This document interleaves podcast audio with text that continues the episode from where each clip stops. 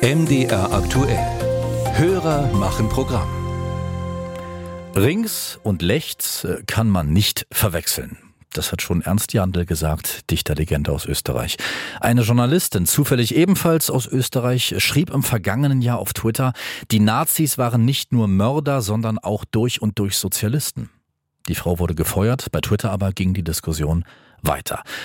Und weil wir auch in Berlin Hörer haben, hat uns äh, von dort eine spannende Frage zu diesem Thema erreicht von Herrn Fred Werner Schulz. Ich verstehe nicht, wieso man den Nationalsozialismus mit Sozialismus in Verbindung bringt. Nazizeit, Sozialismus widerspricht sich. Ich empfinde das als eine Diskreditierung des Sozialismus als Idee.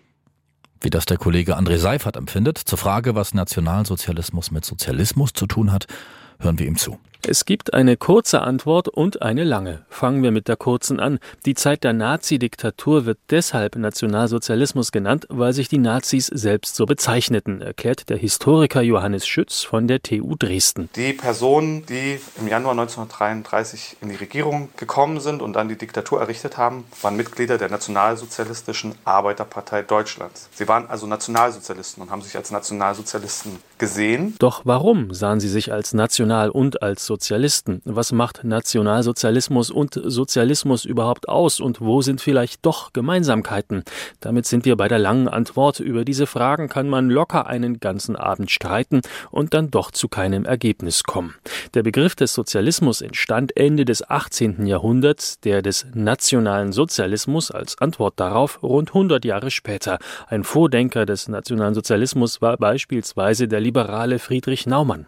Historiker Johannes Schütz sieht eine große Gemeinsamkeit. Sowohl Nationalsozialismus als auch Sozialismus seien als Gegenentwurf zum Kapitalismus entstanden. Beide Ideologien richten sich damit gegen den Liberalismus, die ja auch immer mit der kapitalistischen Wirtschaftsordnung verbunden war und sehen darin die größte Gefahr für eine Zersplitterung der Gesellschaft, ein Zerfallen von Zusammenhalt weil eben da das Individuum so betont wird und setzen dem entgegen, dass die Gruppe viel stärker die Politik bestimmen muss als das Individuum. Damit ist es dann aber auch schon vorbei mit den Gemeinsamkeiten. Beide Ideologien hätten sich in gegensätzliche Richtungen entwickelt, so der Historiker.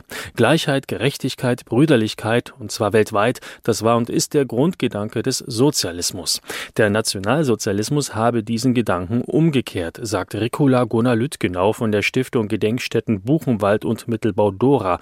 Die Nationalsozialisten ermordeten Millionen Juden, Sinti und Roma, Homosexuelle, Asoziale und Behinderte, weil sie sie eben nicht als gleich ansahen. Es ist eine Ideologie der Ungleichwertigkeit. Sie fußt darauf, andere auszugrenzen, sowohl in der Gesellschaft als eben auch außerhalb der Gesellschaft andere Gesellschaften und Völker zu unterjochen. Und das ist eben das Gegenteil einer egalitären Gemeinschaft, die solidarisch miteinander umgeht und allen Menschen die gleichen Rechte zuspricht. Diese Ideologie der Minderwertigkeit anderer Menschen ist im Nationalsozialismus bis heute geblieben, fügt Lüttgenau hinzu.